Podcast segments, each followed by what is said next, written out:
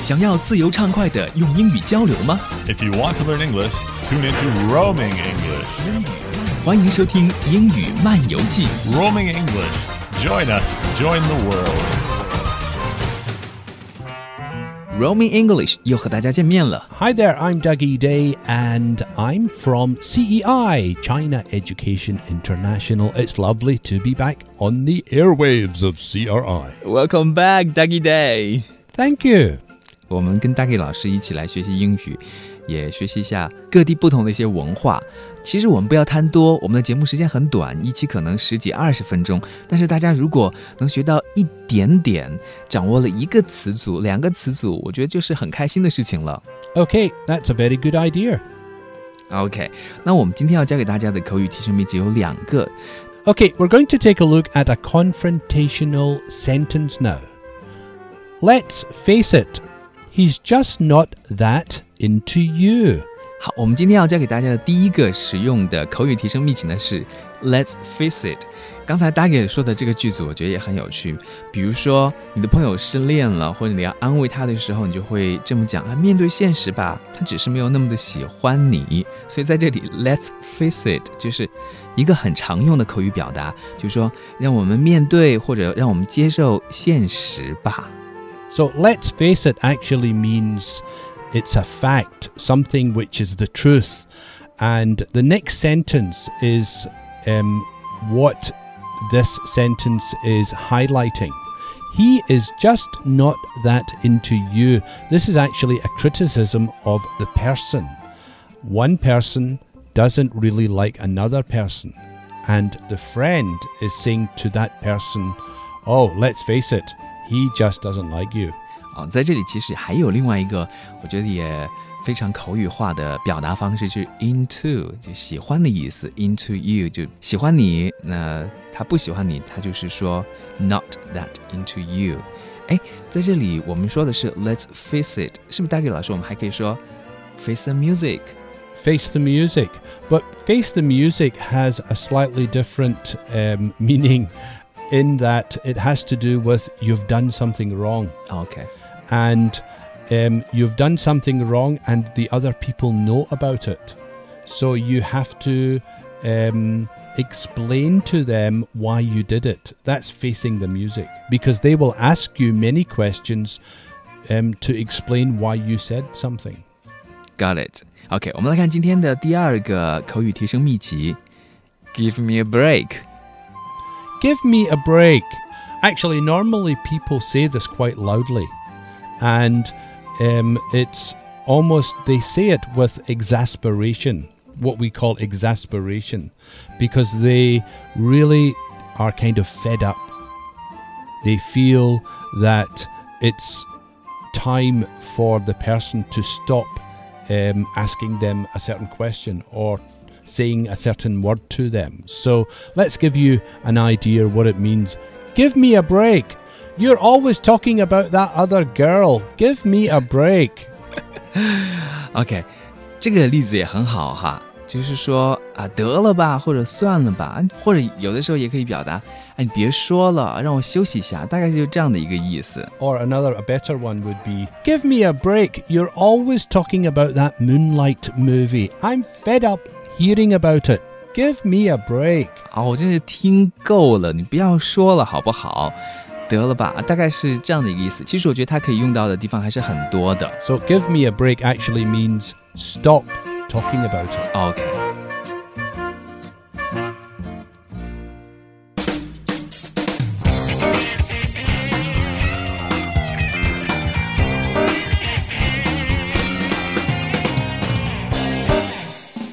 们今天的旅游好剧百宝箱要跟大家聊一个很有用的话题，因为现在你会发现路上的自行车越来越多了，共享单车越来越多了，满眼都是红色的，还有黄色的那些自行车。在春天的时候呢，骑着共享单车出去郊游一下，也是挺好的一个选择。Danny, do you like riding a bicycle? That's my favorite, You like to ride a bicycle?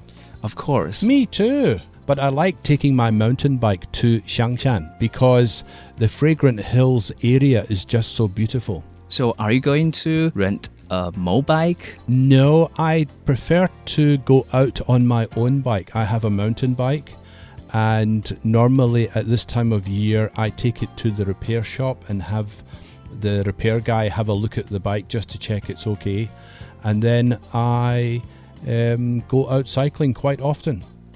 大 K 老师的那个自行车是比较高级点的这个山地自行车啊，可能不像一些摩拜那种单车或者我们一般的单车两三百块。 Actually, my bicycle is quite cheap. It's just over a thousand kwai.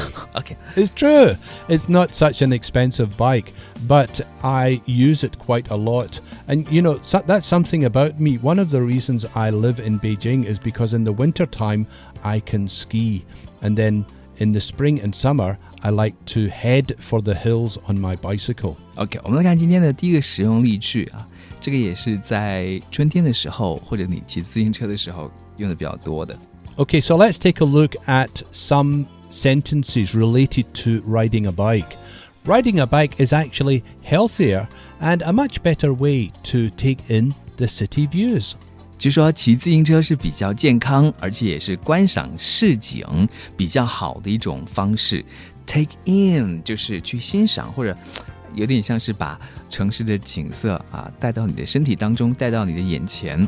啊。所以呢，春天的时候多运动一下吧，骑自行车多出去走一走。特别是在上周六的时候，我就发现有好多人骑着自行车在路上很开心的游玩，特别棒的感觉。 Also, doctors say that um, it's much healthier to ride a bike because it's good for your heart. 嗯哼。 So that's you know a couple of good reasons why you should start biking today. Now another sentence that we have for you has to do with renting a bike. How much would it cost to rent a bike all day in euros? 我们出去旅行的时候，比如说到了欧洲，有时候也会去租一辆自行车，对吧？像 Copenhagen，他们 Right. 就有很多的自行车。那去租车的时候，你要怎么样来用英语呢？你可以说这样的一个句子，翻译过来就是：一辆自行车租用一天欧元要多少钱呢？ I thought that was quite strange when the sentence said in euros because we're in Beijing and of course it's a different currency. 我们是 roaming English，要教大家可能要出去旅游，比如说去伦敦，伦敦也很流行自行车，对不对？ Of course, but in London it's pounds, shillings and pence, not the euro. OK， so the euro is um, in many parts of the EU, but not in the UK yet. Well, it won't be. All right, so the sentence again is How much would it cost to rent a bicycle all day in euros? 一辆自行车租用一天欧元要多少钱？我们来看今天的第三个使用例句。如果是租车的话呢，你就涉及到要在哪里去租，要把车放在哪里啊？这个要怎么样来询问呢？你在租车的时候也要把这个问题搞清楚。Well, you know, here in Beijing, the system for many of these types of bike rental is that you just pick it up almost anywhere and you can leave it. But sometimes you might have to go to an, an area to pick up a bike. So, this is the question where can I pick it up? And the opposite of that is where can I drop it off? 这是两个相反的。Pick it up 就是提车 ，drop it off 就是在哪里还车。所以这个句子我们再重复一下，就是 Where can I pick it up？就是我可以在哪里提车。Where can I drop it off？就是我可以在哪里还车。 Now, the cost is very important, isn't it? Because if it was expensive, you wouldn't rent a bike. So, this is something, a sentence which has to do with the cost. 我们接下来要说到的就是费用的问题了。不同的车价格也是不一样的，有的车便宜一点，有的车贵一点。Perhaps the cost would be 10 yuan per day for a standard bike, 20 yuan for a mountain bike, and 50 yuan for a tandem bike. 我们说到了三种不同的车，有一种呢叫做 standard bike，还有 mountain bike，就是 Dagi 有的那种叫 mountain bike，我的就是 standard bike。那还有的景区要给情人、情侣坐啊，双人的那种车叫 tandem Tandem. tandem bike。 I would say in some parts of Europe it's popular with tourists. 有的地方，比如说在欧洲，当然游客会比较愿意去坐那个车。 Right, but some people think that they're a little bit dangerous and they prefer to have their own bicycle. 是吗？这个会比较危险啊。但是两个人会很省力嘛。如果我骑累了，另外一个人他就可以骑，对吧？可以交换着来。 Yeah, I think it's a matter of opinion. Everyone has their own opinion about a tandem bike. But um, normally, people that um, ride those bicycles, if one of them is tired, then the other person has to do all the work. OK，这个句子翻译过来就是说，普通的十块钱一天，山地车二十，双人骑的自行车五十块钱。在你去租自行车的时候，就先要把这个价格给问清楚了。好，我们来看今天最后的一个实用例句。 Okay, the next sentence is really to do with the best time to go cycling. I think it would be a good idea to do some cycling at the weekend. 哎，再给老师，这里 cycling 是什么意思啊？ Cycling and biking are actually the same word. Um, biking is an American term, and cycling is an Oxford English term. 啊，也是英式英语跟美式英语的不同。那在这里呢，cycling 就是骑自行车的意思。翻译过来，我觉得周末骑自行车会是一个不错的主意。 I think it would be a good idea to do some cycling at the weekend.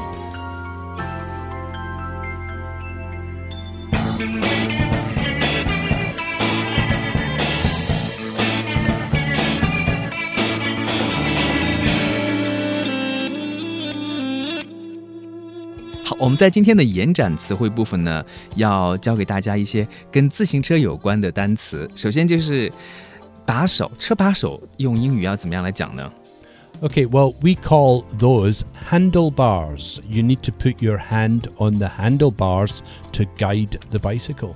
OK，车把手叫做 handlebars。大给老师说这里要加 s，因为我们有两个，左边一个，右边一个。 Well, that's because there are two. You know, you have two wheels. So we don't say wheel, we would say wheels on a bicycle. OK， There are two, two handlebars on a bicycle. Uh, we also say something you need to stop is the brakes. brakes 就是车闸。 The brakes, yeah, you need to press the brake lever to make the bicycle stop. 这里呢也是要加一个 s 车闸。那么最后一个要跟大家讲的和自行车有关的单词就是轮胎也很重要，对不对？ Yeah, a tire is important. It's usually made of rubber. And another important fact is that inside the tire there is an inner tube. And sometimes, if you go over glass or something, you will get a flat tire, also known as a puncture. So what shall we do? You have to take it to the repairman. Here in Beijing, it's quite simple. You just look for a bicycle repairman, and it costs maybe 10 yuan。10, 10 yuan, that's right, to get it repaired Or in the UK, probably people would just take it home and repair it themselves. OK，所以如果我们那个车胎 inner tube 就是内胎没气了，要去给它充气的时候的话， You need a bicycle pump, and bicycle pumps you can buy from shops. Um, but the problem here is that if you're renting the bike, perhaps there's no pump. So you have to take it to the local repairman. He will have um, an air tube which you can use to blow the tires up. OK，Compressed air. 不管怎么讲啊，周末马上就要到了，希望大家呢可以在周末的时候骑着自行车，好好的去感受一下春天的气息吧。谢谢你收听我们今天的节目，拜拜。再见。